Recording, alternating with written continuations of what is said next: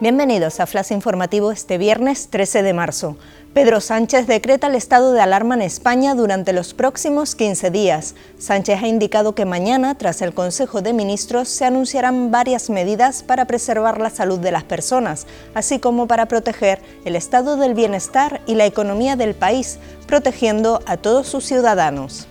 Canarias constata 63 casos activos de coronavirus. Lanzarote cuenta con dos nuevos casos que están en aislamiento en un alojamiento turístico y Tenerife suma 10 nuevos casos.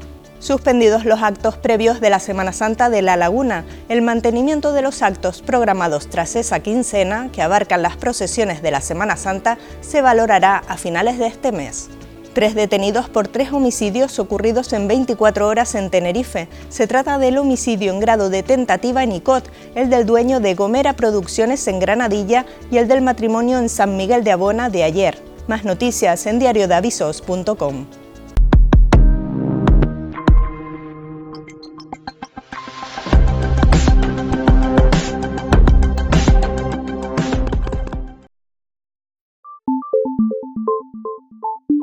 you